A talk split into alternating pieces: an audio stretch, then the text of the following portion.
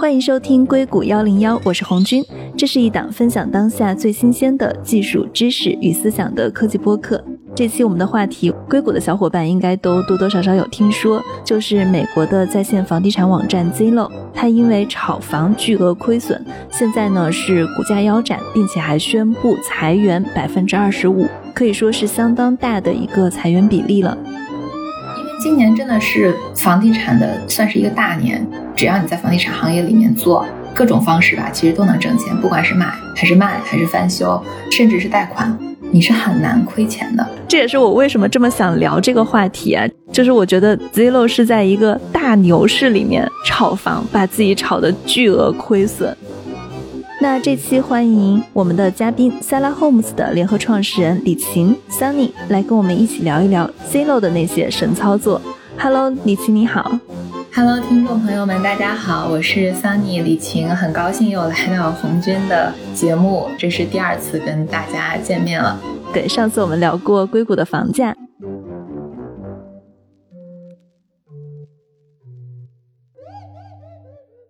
这次这个话题，我觉得讨论度也很高。一方面是他们的裁员其实是波及了很多硅谷的小伙伴的，另一方面就是 house flipping，它在美国本来就是一个关注度很高的话题。美国的房地产市场应该来说还不错嘛，因为他们的各种神操作，整个公司急转直下，像北美的各种论坛都已经爆掉了，就是讨论 Zillo 的这个事情。还有一点我觉得很搞笑的是，他们说是用人工智能算房价。然后我这里看到一个数据啊，Zillow 过去六百五十套房屋分析，有三分之二的房屋它的挂牌价格是低于 Zillow 当时购买时候的价格了。Zillow 它平均在每套房子上损失大概有八万美元，在这样的一个市场里，确实是一个非常糟糕的业绩。对，的确是我们先来回顾一下这个新闻吧。因为关于 Zillow 也不能说叫暴雷吧，因为我也是在十一月二号有很多小伙伴发信息问我，就说因为 Zillow 出了一封给投资人的信嘛，说他们要关停现阶段的叫 Zillow Offer 这个业务。它其实是 Zillow 在近几年推出的一个直接从卖家手里买房子，自己翻修之后再卖。这整个过程其实在美国是已经历史非常悠久了，包括美国也有很多这种类型的电视节目，英文名叫做 Flipping House，就是买然后翻修再卖。这个在中国其实也有很多类似的这种节目。我这两天还在看一个叫《超级梦想家》，给大家看一个房子很破，然后装修好了之后再高价卖出。商业模式它其实是一个很传统的重运营的模式。实际上，Flipping House 中间能挣钱的点就在于，它可以挣买方买房子的一笔手续费，卖房子的一笔手续费，以及中间增值部分的费用。所以它其实挣了三部分的钱，听起来是一门很好的生意。所以呢，除了 Open Door 以外，OfferPad 还有 Zillow Offer 以及 Redfin，它出了也是一个类似的产品吧，叫做 Redfin Now，它也是直接从卖家这边挣钱的。包括我们公司今年也 flip 了差不多超过五十个房子，那所以我可以给大家来回顾一下，大概这一两个月以内我看到 Zillow 的一些新闻。其实，在十一月二号之前呢，差不多在十月末的时候，也就是十月二十号左右吧，我就已经看到了说 Zillow 它会暂停新的购买业务的这么一个新闻。它那阵儿并没有说它全部退出 Zillow Offer 的这个业务，它只是说它要暂停购买了。主要是因为今年的第三季度，Zillow 所购买的房屋数量呢是第二季度的两倍多，第二季度本身已经是第一季度的两倍了，所以这是一个特别大的增长点。但是实际上，美国的房市在第三季度它已经到了一个 all time high 高点，对，就是比过去任何时候都贵的时候。那跟 Zillow 有所区别的是呢，在这个期间，它的竞争对手 Open Door 和 OfferPad，他们购买的速度是进行了调整的，他们是比 Zillow 更早的进行放缓购买，但是 Zillow 并没有，就是在别人已经基本上是考虑一下市场的风险，稍微少买一点，Zillow 这个时候是还仍然在扩张市场。他们没有及时去根据市场调整自己的策略，因为不知道美国其他地方的房价如何啊？就是在硅谷过去的半年，应该来说都是相当疯狂的，而且一个季度比一个季度疯狂，平均水准大概我自己根据我周边的感觉啊，就有上涨个百分之十左右的样子。对，非常夸张。但是咱们这个旧金山湾区刚刚说的这几家都不在咱们这个地区买，因为毕竟太贵了。我们来举一个例子，美国的一个城市叫做凤凰城，Open Door、OfferPad 和 Zillow 这三家在这个城市都有业务进展。在这个城市的一些数据，其实就表明了这三家公司他们对市场的敏感度和策略的一个不同。比如说，在今年八月份的时候，其实凤凰城的购买价格的中位数实际上是在八月到达了一个顶峰，九月份就开始下降了。呃，对你说凤凰城，这确实是一个非常典型的例子。我看了一下他们在凤凰城的数据，根据 Insider 十月份的一个分析，就是他们在凤凰城卖十个房子，大概有九个房子是亏损的。因为 Zillow 在出了这个问题以后，他们公司也出来做了一些回复嘛，他们就把这个问题归纳成为市场的不可控性，就认为是因为疫情造成了。二季度的房屋数据大幅的上升，然后三季度可能还有升，但是在九月份就暂停了。他们的竞争对手就都开始放缓买房的速度了，但是 Zillow 还在一个高速的扩张中。为什么？你觉得这跟他们的策略是有关系的吗？这个其实主要取决于这家公司的目标是做什么的。因为对于 Zillow 来说，真正执掌让他来继续买房子的这个小的团队的人。到底衡量他们的 KPI 吧？到底是他们买到了更划算、能够未来给公司挣钱的房子，还是说他们达到了更高的市场占有率？我觉得应该至少是后者。他们买房的这个团队的人，可能不一定会为后面这个房子挣不挣钱负责。对，所以他们的目标是做大。你说到这个，我想起来，就是在十月的第一周，他们还在凤凰城疯狂的购买，而且成为他们推出 iBuying 业务最活跃的一周。iBuying 就是我们刚刚提到的，把房子装修以后再卖出去。那个时候，他们的目标是在二零二四年的时候，每个月买五千个房子。这就说明了他们的管理还是有问题的，因为他们的评价指标是比较单一的，就只看这个成交的规模量。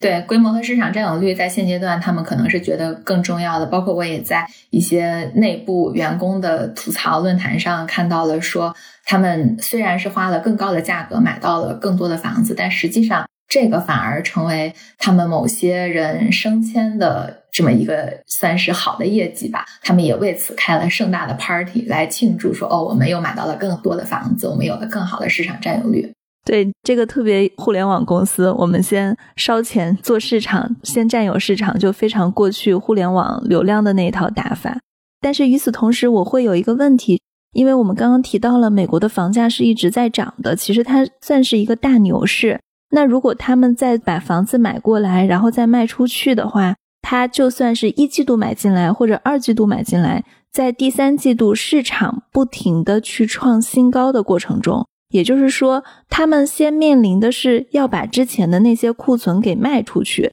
你刚刚提到了，他其实会赚三笔费用：买方的中介费、卖方的中介费，以及房屋盈利的差价增值。对，房屋的增值。如果房价一直在涨的话。就意味着他们过去那些买来的房子再卖出去是不会亏损的呀，就是它应该是能卖得更高才对。按理说，三季度房市这么好，应该是他们一个赚钱的绝好时机，因为财报上可能是他现在又收购进来了这么多房屋，那么他亏还是赚，要看接下来美国房市是涨还是跌，它是一个对预期的判断。但是在现有的业务中，如果房价一直在涨的话，他们又是做这种倒买倒卖的，那应该是赚很多才对呀。这个逻辑听起来是对的，就是为什么这个生意其实听起来很简单，即使是你买的没那么便宜，只要市场是在上行的，是牛市，那你只要卖的贵，最终都是能挣钱的。但实际上过程中，我们经常忽略了它有很多的成本，包括了持有的成本、运营的成本，还有金融的成本。这些都是这个房子搁在手里的一个成本，因为房子有房地产税，有维护费用。过程中，如果是你要来进行翻修，那有一个运营、装修、维护的成本，以及其实买房子它不是真的全现金，不是说这些所有的钱就是 Zillow 直接出了的，它一定是从银行有贷款的。那贷款的利息，它其实也是过程中的一个成本。你买的房子每一个不到五十万，当然不多。但是，当你量级达到一定程度，它其实每个月现金流的成本还是很高的。即使是市场在上行，但是呢，如果他当时买的不够便宜，以及这个上行的过程没有那么高，当然今年上半年包括到七八九月份，可能都是一个非常急速上涨的一个状态。但一旦这个状态有所迟缓，就像我刚刚说的，凤凰城可能九月份可能它市场没有再继续涨，它如果是一个比较平稳的状态，甚至有所回调。或者是到了现在的冬天，本来就是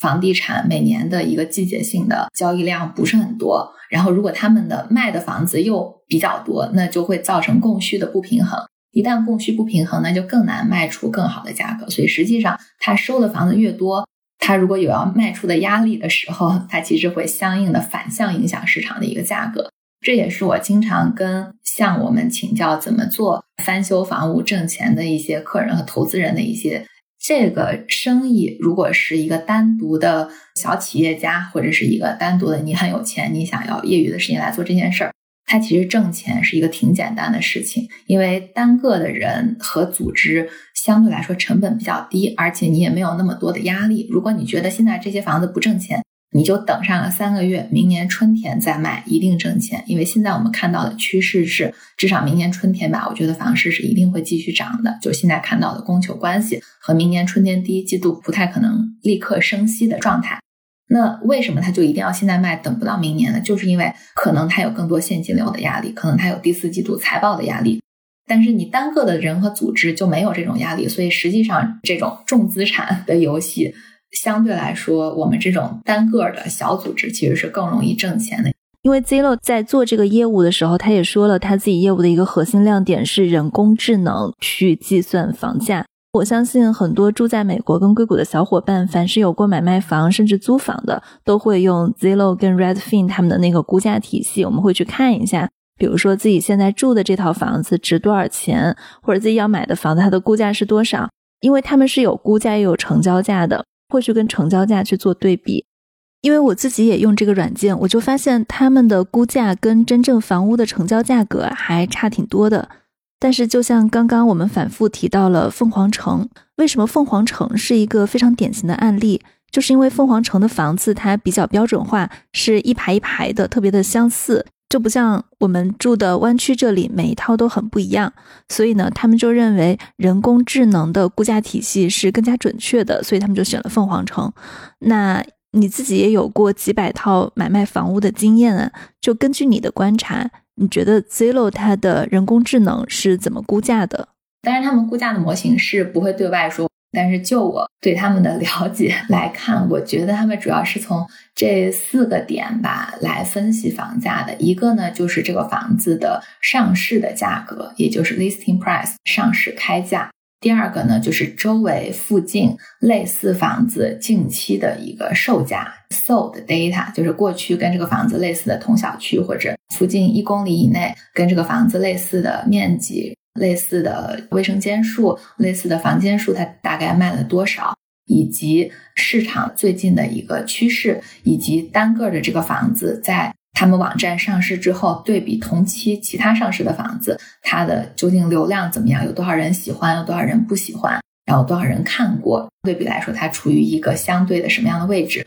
可能会给它的估价有一个加或者减的一个乘数。我是大概这样理解的，这也是。在我们平时买卖房子和看房源的过程中，都可以感受比较明显。比如说，一个房子刚上市第一天，它的估价可能就跟开价差别不会很大，因为这个时候开价是它主要的一个依据。接下来呢，它会由于对于周围的成交价的一个估计和收集了到底有多少人看过的这么一个流量的预估，然后来给它进行一个差别。所以，一旦一个房子上市三天后变成了 hot home，就是火热房型，大家都喜欢，它可能一下估价就会有一个甚至百分之二十三十的一个变动。再下来呢，hot home 这个变动如果到了上市两周，比如说十四天还没有卖掉，它可能就会去掉。火热房型了，从而它的估价又会有所回落。一旦这个房子开始喷顶，就是进入合同中，它的估价就没有变化了。一直到它卖掉的时候，显示出来成交价，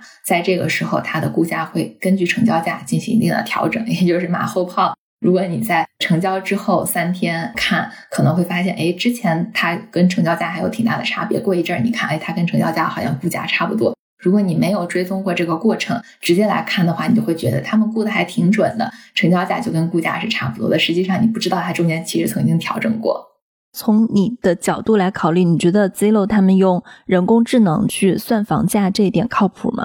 他们用基于这个算的房价去买房，出一个 offer。如果是这个房价用来出 offer，肯定是不靠谱的。但是我想说的是，它是有它的意义的。而且我觉得他们的估价就是同时出来了，然后在 app 上显示了，又同时会去影响市场跟大家的心理预期。比如说，我不知道你有没有遇到，经常有客人说：“哎，Redfin 的估价或者 Zillow 的估价是这个，为什么你的估价跟他们的估价相差那么大？”大家还是会根据他们的估价有一个心理预期的。对，没错，就是他对于那些没有真正进入市场，不是说这个房子我立刻就要下单去购买，我只是随便看看的情况下，其实你看它的估价，就是会让你对市场有一个大概的了解。因为房地产的成交每一单都是很多钱嘛。你是肯定不可能用这些人工智能的估价来指导你的出价的，因为如果它的指导有意义的话，那每个人都出的是一样的价格，最后卖家卖给谁，其实是基于最高的出价。而且人工智能的这个估价呢，是不能够反映真正市场上的供需情况下的一个竞价的结果的。我经常给买房的客人说，我们给一个房子的估价呢，只是告诉你说这个房子，我们认为在现在的市场。价值多少的范围内是合理的，但并不能代表最终它的售价就是在合理的范围内。因为我们自己做卖方经济的时候，也经常会遇到某些房子，比如说总共收了十个合同，十个人想要买这个房子，那十个人里面九个人的出价相差不到十万块钱，可能第一名的出价比第二名高了四十万。那对于卖家来说，他一定会卖给第一名。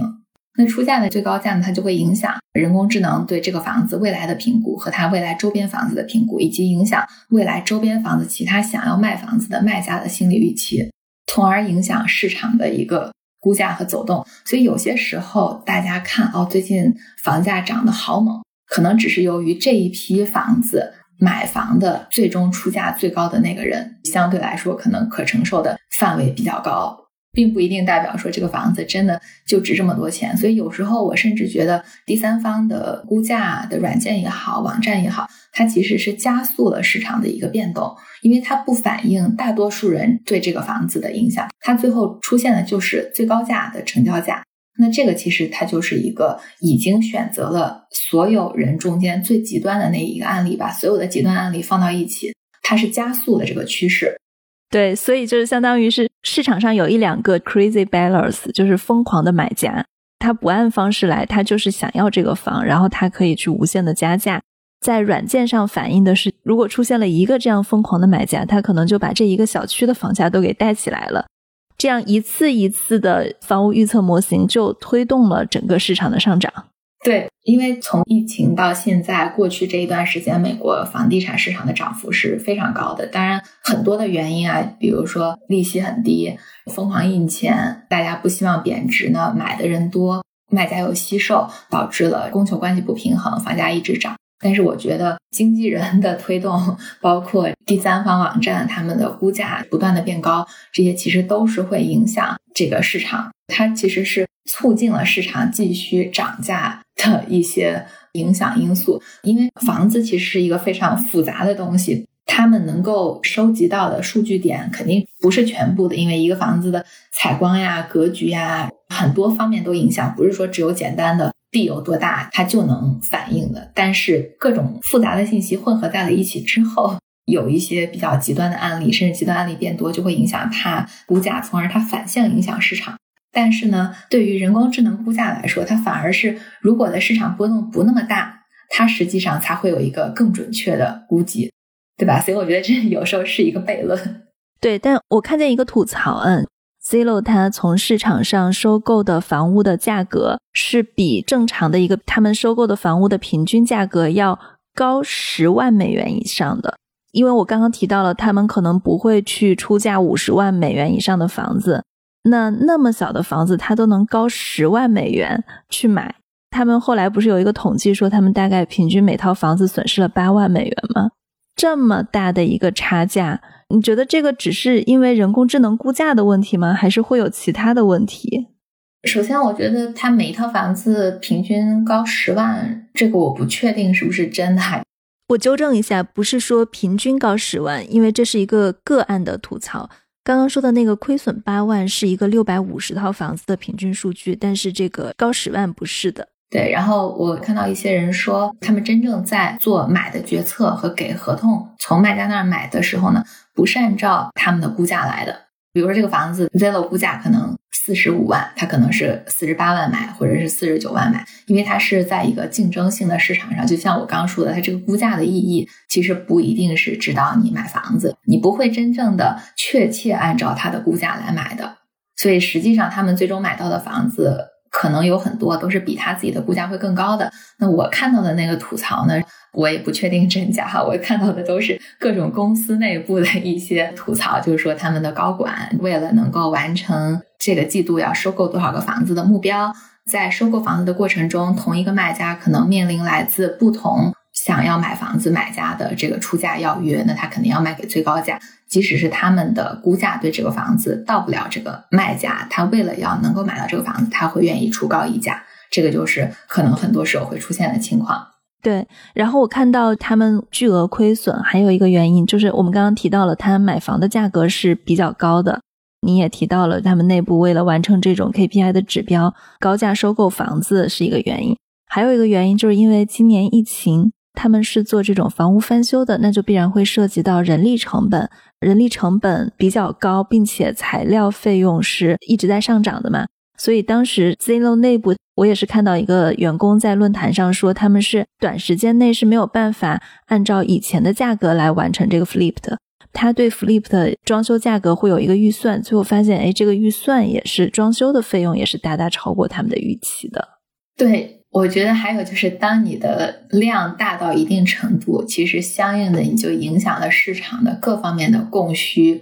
比如说，同一时间，假如说 Zillow 需要有很多个房子都要被翻修，那他现在的装修工人和材料可能就不够，本身的价格已经不便宜了。由于他们的需求增加，反而推高了这些他们需要的，不管是人工还是材料的成本，都是有可能的。但是说实话，翻修房屋卖钱挣钱，尤其又是短期的，它是一个非常重运营的行业。它都是一些可能不需要那么高的科技含量，但是非常非常重实地运营的这么一个产业。所以房地产本身它就已经够本地化了，因为可能每一个小区、每一个邮编、每一个城市，它都有自己的一些单独的特点。翻修更是本地化，你不可能说从总部支援，或者说我们给的一些东西，你去培养。这我们自己今年做翻修的过程中也遇到的，就是我们很多的装修师傅，如果你想要找各方面都很好、素质都很高的，会减少你的管理成本，但是呢，他们可能要价就比较贵。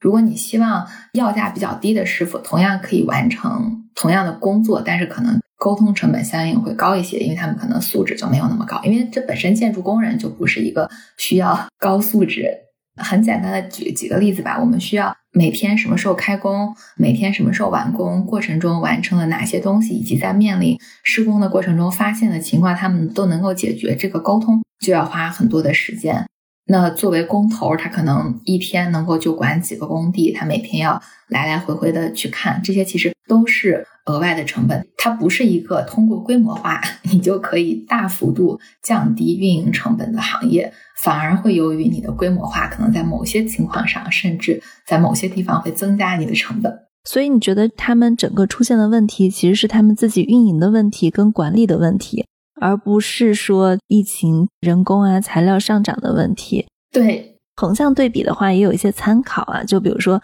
还有人去翻了 Open Door。还有 Redfin Now 这样的一些财报，就发现这几家公司他们并没有遇到像 Zillow 这么大的问题。对，Open Door 怎么没有亏钱啊？而且今年做 Flip 翻修的人那么多，我们自己今年也做了很多。当然，我们自己业内的一些朋友和兄弟企业也做了很多。能够亏钱的，当然亏的最多的，现在看到的就是 Zillow。我不觉得这是一个市场的情况，因为今年真的是房地产的算是一个大年。只要你在房地产行业里面做各种方式吧，其实都能挣钱。不管是买还是卖，还是翻修，甚至是贷款，你是很难亏钱的。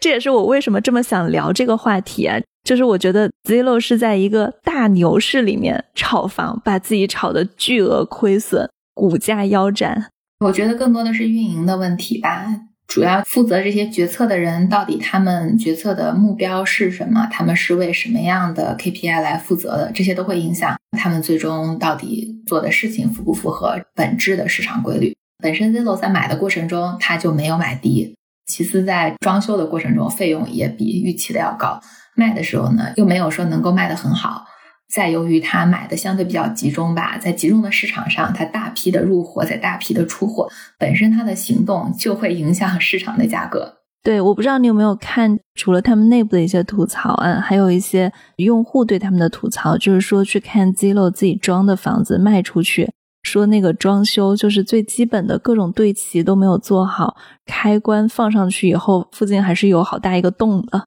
整个的品控管的特别不好。对，这就说明了他们的本地运营是有很大的问题的。因为 Zillow 的事情出来以后，其实我还看见过很多媒体的报道，大概就是说，是不是未来美国的房市会大跌？他们之所以得出这个结论，是源自于 Zillow CEO Rich Barton 他的一句话嘛？他自己解释为什么会对四季度会有一个比较强亏损的预期。预计四季度在购买房屋上，就是房屋转售上，还会增加二点四亿到二点六五亿美元的损失，是相当大的一个数据了。然后他自己给出的理由是，未来房价的不可预计性远超预期。一般其实做房地产的人都知道，春季开始回升，然后夏季跟秋天开始进入到一个高峰期，冬季是一个低谷期。对。我们自己做生意的时候，冬天是我们进货期，争取在年底之前能买多少买多少。因为翻修是有一个时间的嘛，基本上我们三个月以内就会把翻修的房子卖出去，那也就是刚好到了春天，这个时候就是最好的一个循环。买的时候是淡季，卖的时候是旺季。但他们如果说第三季度买的非常多，第四季度开始卖，本身他就踩到了房地产循环里面 最不好的地方，因为你是相当于买的时候是高点，然后卖的时候又是市场的淡季。你知道 Zillow 是什么时候开始做他们的 iBuying 业务的吗？按理说，他们如果有基本的房地产常识，像我这种都跟房地产没啥关系，就是自己一个普通买家。或者就关注这个市场都能知道的一些常识，为什么他们会犯这么常规性的错误呢？Zillow 宣布退出 Zillow Offer 业务是在三点五年的时间里亏损超过十亿美元，因此他决定关闭这个业务。所以他做了三年半的时间，还在犯一些非常初级跟常规性的错误，这是为什么呢？还是公司内部运营的问题吧。Zillow 本身它是一个。拉拉队和裁判员，然后他突然下场打比赛，本身他的运动员的基因就不是用来打比赛的，或者是说他没有办法控制新招来的运动员，或者说他其实是一个给经纪人展示的平台赚广告费的，是一个互联网的公司。如果他突然下场了去做房屋、房屋转售、flipping、装修这些活儿。我可以理解成，它其实是两个完全不一样的事情，跟完全不一样的思维，甚至是完全不一样的赛道。对，完全不一样的思维以及他们需要的能力是不一样的。看一下 Zillow 里面到底做这些事儿的人，他们的背景是做什么的？他们自己有没有真正做买卖和装修的经验？如果他们没有的话呢？他们怎么去管底下的团队？就像你刚刚说的。买家吐槽说，Zillow 买到的房子可能开关都装的不齐，或者是说他们付出了比行业平均更高的溢价，不管是来收房子，还是说他来做装修，那这些都代表了他们没有很好的运营能力。还有一个是我看见用户的吐槽啊，就比如说在一亩三分地上，我看见有一个匿名吐槽，是他自己对 Zillow 还有 Open Door 的主要感受是，这两家收房子都是很疯狂的。还说他们收房子的时候，很多时候像 off market 的收，他是不会做特别细致的检查跟维修，导致他们的房子多多少少都有一些他们自己都解释不了的小问题，所以也会去劝退很多买家。比如说你们在收房子的时候，一般我觉得检查应该是必须的吧？其实不是的，尤其是在 off market 买房子的时候，我们自己买的很多破房子都是没有检查报告的，但是我们买的够便宜。我们已经把检查报告中可能出现需要维护的问题的成本已经加到了房子的房价里面。当然，我们正常在市场上买房子的时候，装修好之后卖房，我们肯定是要做检查报告的。包括了一个房子的内部检查、外部检查、屋顶检查、地基、水电这些可能都是要检查的。但是我们在买的时候，很多房子可能是没有检查的，因为卖家他也不想花钱。为什么不检查呢？检查很贵吗？不是检查贵，问题是竞争呀。如果没有别人买，那当然没关系。你想检查你就花钱，做完之后不想要你就退回去。但对于卖家来说，他 off market 就不上市卖给你，重点就是寻求一个确定性和快，他就是希望你什么也不问，这个房子给你就行了。所以相对来说，我们可以有一些价格上的好处。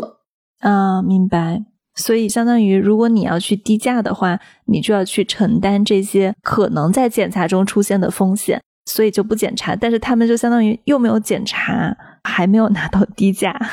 然后又付了高价。这是我觉得互联网公司扩张中的一个跟我们传统企业做的时候非常大的一个区别吧。像我们做的每一个房子、每一个翻修都是要挣钱的，亏钱的事情我们相对来说是不那么愿意做的。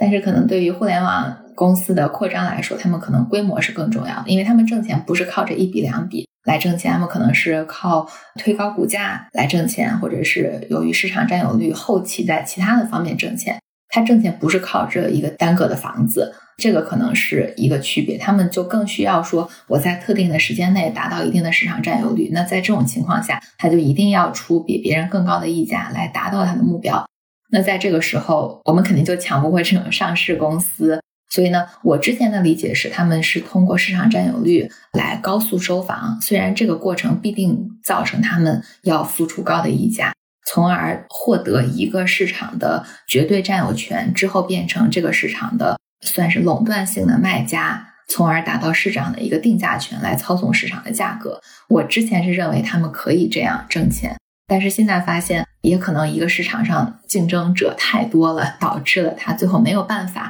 操纵市场的价格，所以就没有办法把之前的钱挣回来。在你说的这一系列操作中，其实对他们来说最重要的就是现金流。像你说的房子在手里，其实是有很多很多的成本的。他也可以把资金集中到一个非常小的市场里面去疯狂收这些市场的房子。但是当买家不够的时候，他的房子相当于风险就非常大，就全都砸在自己的手里了。如果他是分散来去收购不同市场的房子的话，他是很难形成一个有垄断效应跟定价权的。没错，没错。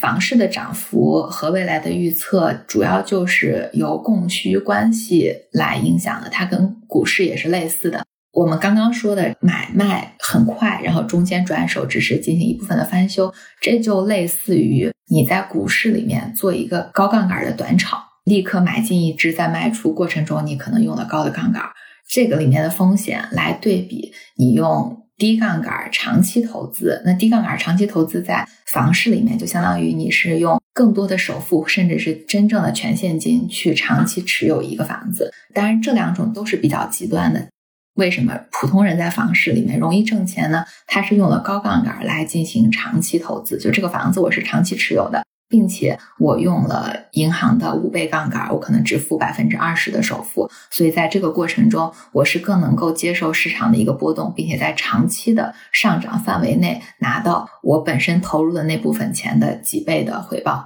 但是对于这个 flipper 翻修房子，刚刚我们说的 Zillow、Open Door 他们在做的这件事儿来说，他们就是非常依托于在高杠杆短炒的情况下市场的变动，他们对运营成本的把握。以及当市场对他们的反馈不好的时候，他们究竟是能够撑得住现金流，还是他们得要像股市一样在爆仓的情况下要强制平仓？我认为 Zillow 现在出现的问题就在于，它现在是相当于被强制平仓了，就是你明明在亏钱，你知道这个东西往后放可能还会挣钱，但是你不得不在现在卖。对，这其实也是我的一个疑问点嘛，就是他如果知道四季度不好的话，他可以放一放。这取决于他对未来房地产市场的预期啊。如果他预期会涨的话，这个东西是迟早会赚钱的。但这个赌的就更大了，要么就亏得更重，要么就赚回来了。这又是一个重要决策。但是就是基于它到底现金流的压力有多少？实际上，我觉得至少在现阶段的美国的房地产来说，长期来看是没有特别大风险的，因为政府在印钱，这是一个前提。至少在政府在印钱的情况下，你不会有特别大的回调的可能。这个市场的钱就这么多，它总得有去处。那对于 Zillow 他们来说，就说下个季度吧，我觉得他们这个房子放到手里，你放到明年春天，比现在卖一定是能够卖的更多。但它为什么撑不到春天呢？当然，它作为上市公司，它需要有每年的年报，然后有每个季度的财报，这有一个披露的压力。另外呢，我觉得也肯定跟他收购了这么多房子，到底用了多少的贷款有关，他可能会有现金流的压力。是的，你那边还有没有一些具体的关于他们运营方面看到的一些信息？我曾经在 Twitter 上面看到一个特别有意思的人爆料说，Zillow 花了四十多万从他手里买了他的房子，比周边的房子都贵很多。然后呢，过了不到一个月，又回来给他发信。当然，Zillow 是不知道他是以前的屋主的，他可能只是给这个区在看房子的人普遍发信，就跟他说这个房子三十五万，你愿不愿意买回来？我觉得 Zillow 不是像我们这个普通房地产从业者的一个做生意的思维，它还是一个做流量的思维。所以我觉得流量思维有时候还是值得警醒的，玩不好可能整个就得。强制平仓了，对，我觉得就是一个公司大了，内部的运营也是很重要的，以及以什么样的目标来评价内部人士。其实我还听到一些其他的内部吐槽哈，我有听说他们知道 Zillow 最近，比如说要拿下哪一个市场，他们这个季度的目标就是要在这个城市达到多少的占有率，我要在这个地方收多少房子。那他们可能内部人提前就在这儿先把房子买下来，然后再高价转手卖给 Zillow。这可能不只是 Zillow，可能 Open Door 或者其他这些公司可能也会一样。就是我觉得，一旦一个公司大到一定程度，让自己的利益和员工的利益有了一个冲突，或者是说员工可以利用公司的一些决策来做套利和获利的时候，它肯定就是有一定的制度缺陷的。但是这个在股市上相对来说是管得更严的。房地产行业，因为毕竟房地产的科技，他们来做的这件事情以前是不存在的，不存在说一个房地产公司你要做这件事情不是为了挣钱。所以可能没有这么多的规定，但是像如果你是炒股的话，如果你在一家投行，或者是你就是这个行业的从业者，其实是有非常严格的规定，说你自己不可以利用内幕消息来赚钱，甚至是你的兄弟姐妹、亲戚，他们其实如果是但凡有了这些套利的行为。都是可以很容易被追溯和发现的。当然，小额不说，但凡你交易额比较显著的话，都是可以被发现的。他们也是会受到惩罚和被告的。但是房地产，我是知道真的有人利用内部公司的漏洞，然后来做一些对自己更有利的事情。因为他知道公司收这些房子是不计成本的，所以呢，他就是 会提前自己先入手一些，然后再卖给公司。所以我很好奇的是，为什么 Zillow 跟 Redfin 他们本来都是互联网公司，却要来做房屋转售跟 Flipping House 的模式呢？因为他们有危机吧。像 Zillow、Redfin 也都已经十几年了，他们代表的是上一批互联网打破信息不对称性的一个时代。那现在这个时代，可能他们会看到新的创业公司后来者居上，比如说 Open Door。再下来，从挣钱的角度上来讲，我们可以看到 Zillow 和 Redfin 其实都属于不是那么挣钱的科技公司。就对比其他科技公司来说，他们可能还是想说，如果有盈利的压力的话，会不会拓展自己的业务品类？以及房地产本身就是一个离钱很近的行业，有很多的方式都可以挣钱，所以他们选了买加卖加翻建，这本身就是房地产里面比较挣钱的部分。当然，还有另外一块很挣钱的就是开发，Zillow 还没有去做开发。我觉得，如果他想要挣钱的话，这些都是可以做的。相对来说，他现在进入的这个行业就是门槛不那么高，比较容易挣钱的方式了。但也由于他运营的不好，导致了今年这么容易挣钱的市场，他也在亏钱。你指的开发，就是说自己从零到一去买地，然后设计一套房子，然后再把它卖出去。对，开发要做的运营其实是更多的周期更长。你像刚刚我们说的转售，他可能买来了之后。我看他们卖的过程都很快，基本上一个月或者两个月就卖出。但是开发可能时间更长，甚至开发有时候牵扯到了一个变更土地使用率的这么一个情况，而这个不确定性是更高的。而且很多时候它需要你有更好的政府关系。你知道 Zillow 它的主营业务赚钱吗？因为我感觉在房地产经纪人这一块，它其实还算是最大的一家。现在市场上，大家真的从用户层面上来说，用他们的软件的还是挺多的。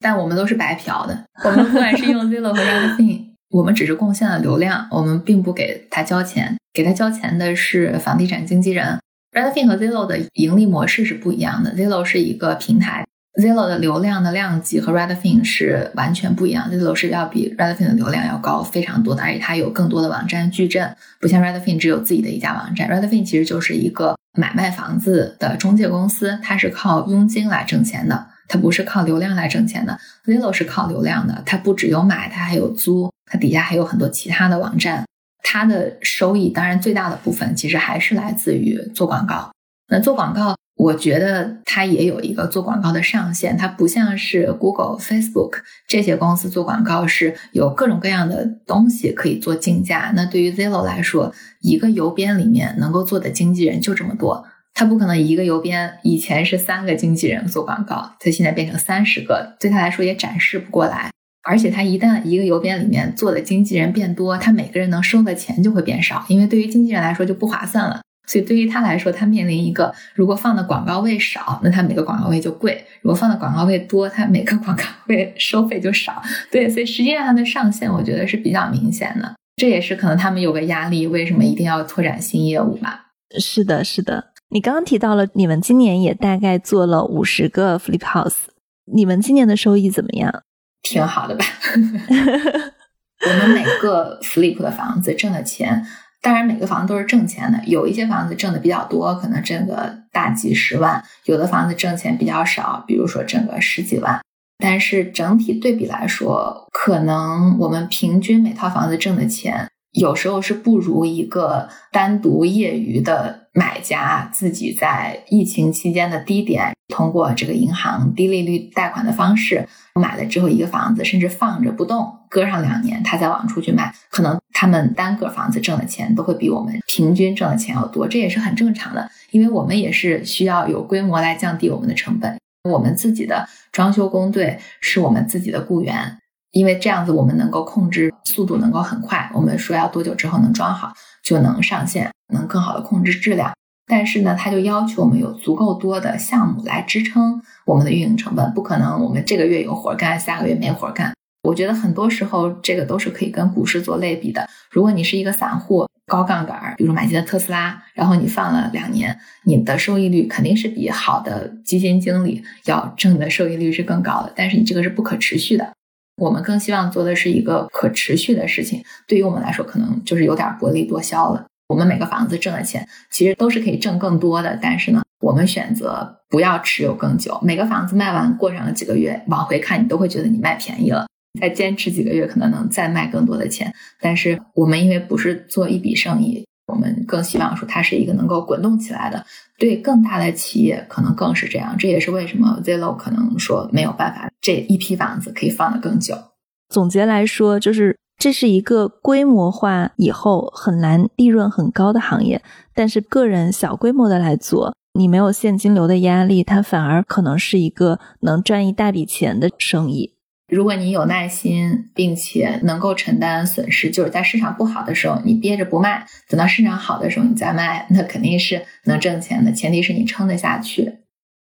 我们看到 Zillow 现在是巨额亏损，谁是 Zillow 这个玩法的受益者？或者简单说，谁赚到钱了？首先，毫无疑问的是 Seller 挣钱了，卖方卖了比其他人更贵的价格卖给了 Zillow。他从中间挣钱了，那其实我们没看到的是，可能背后还有很多的机构也是挣钱的，因为他们在收购 Zillow 低价出售的这些房子。Zillow 低价出售的房子，我们作为散户啊是不一定买得到的。他们可能放出来想要卖的消息，以及由于他们也许有现金流的压力，想要更快的出手，那他们也是寻找的是市场上能够一下子买很多房子的第三方。那这些买房的机构，他们是。有房地产运营经验的，他们也有更好的资金实力。他们吃下来这些便宜的房子之后，他们再组合再去转卖，他们是可以挣钱的。他们为什么不卖给散户呢？因为卖给散户更慢呀。如果他们希望过程中我更快的处理掉这批资产，他们一定是打包卖会更快。而且散户相对来说交易成本也更高。他们在市场上卖散户，Zillow 现在是没有自己的经纪人的，他的经纪人还都是。其他的第三方，如果我们看到 Zillow 挂牌的房子，也可以看到都是第三方的经纪人在卖。也许他们由于卖 Zillow 的房子，可能收的点比较少，佣金比较低，但仍然是有佣金的。但它卖给单独的第三方来说，可能中间的交易费用也就相对更少，以及也不用做上市的准备。每个房子上市其实花费还是挺多的，包括你要做检查、打扮漂亮，我们叫 staging，就是给里面放家具啊、拍照，这些其实都是额外的成本，时间、金钱都是成本。他直接卖给第三方，只要 Zillow 能够愿意接受这个价格的话，他其实卖给第三方的打包的机构来卖是最快的。机构也是乐意买的，因为的确是便宜嘛。我们要有钱，我们也愿意买。我们也在找渠道，看怎么样能够买到 Zillow 想要处理的这些相对来说没那么贵的城市的房子，但是他们要求还都是挺高的。比如说，他们会有一些什么样的要求呢？会要求一次性买的多呀，而且很难说你可以挑着买。他可能一个包就是这个区，我总共有这么多房子，你要买吧，他们就都买掉，就相当于打包卖，你也不太好在里面挑这套我不要，那套我要。对，如果他们想要处理资产的话，肯定是以这种方式卖是更方便的。那买到这些资产包的真正有能力做运营的这些资本公司，就是做房地产起家之后，他们就可以来做一个长期的出租，然后把它变成自己的一个资产包，然后再拿这个资产包去。市场上融资也好，或者把它变成一个 REITs 也好，就是他们做的是金融和资本的生意。他们买了之后可以不用通过售卖来挣钱，他们可以持有一段时间之后，慢慢的再卖。这也是房地产一个比较流行的玩法。就等于说，我觉得 Zillow 更像是一个不太了解房地产怎么挣钱，又很着急，并且可能有一些多方的压力，再加上。做决策的这些人，他不是以做这件事儿挣不挣钱为指标来进行的，就导致了最后现在这样一个结果。你刚刚提到的着急想卖打包卖给机构，是现在正在发生的，正在发生的最近的事情。他最近在紧急处理这批房子。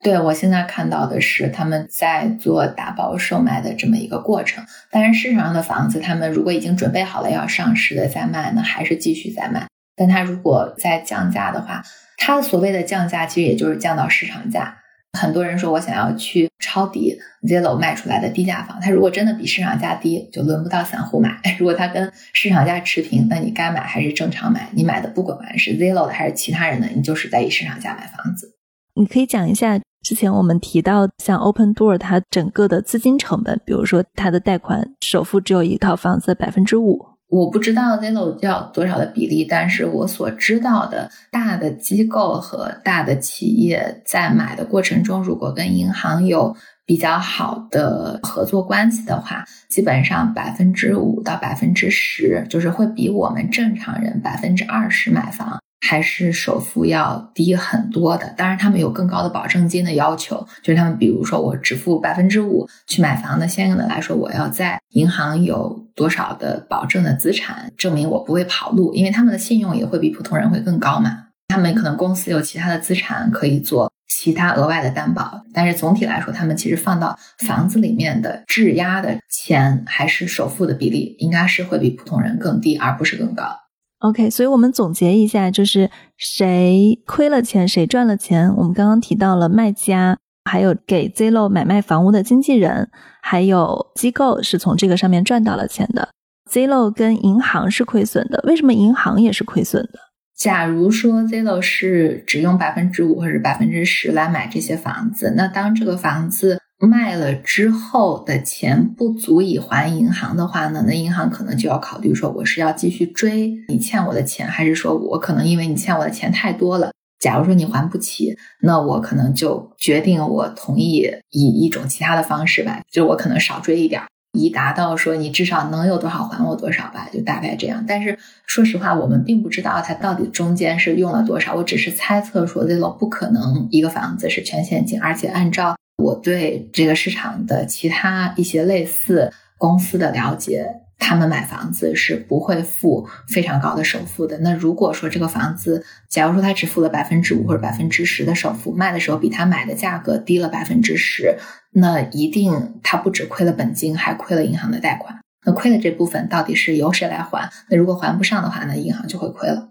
嗯，谢谢李晴给我们从房地产的角度带来了很多新的信息。所以我觉得它关停房屋转售业务，可能还真不是一个单一力量作用的结果。比如说，既有它的 CEO 提到的疫情加剧了市场的变动，所以呢，导致了这个人工智能的估价模型大幅偏离；又有公司内部管理、运营这些很多的大公司都有的问题。同时，我觉得跟我们之前提到的它的商业模式跟它的基因上是一家互联网公司，而不是房地产公司也有关系。那今天我一直在问，就 Zillow 为什么会犯这么多常规的错误？我觉得在一个相对陌生的赛道中，要管理这么大的资金体量，对谁都不是一件很容易的事情。那 Zillow 的事情是到底随着它的房屋转售业务就就此关停了，还是说他会因为自己的现金流问题持续发酵？我们会继续关注。好的，那谢谢李晴。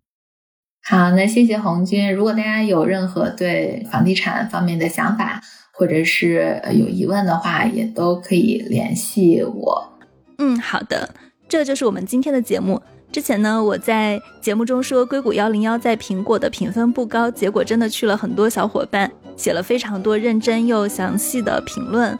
真的是觉得发自内心的感谢大家。那最近我又看见好多评论说主持人的声音听着难受，我不知道大家是不是指我在说话的时候有一些尖音或者齿音，它的音量过高，从而影响了大家的收听的舒适度。我想这个在后期上应该是可以处理的，然后我也会留意。那谢谢大家的反馈，请大家继续给我们评论留言，参与到我们的节目讨论中来。感谢您的收听，谢谢。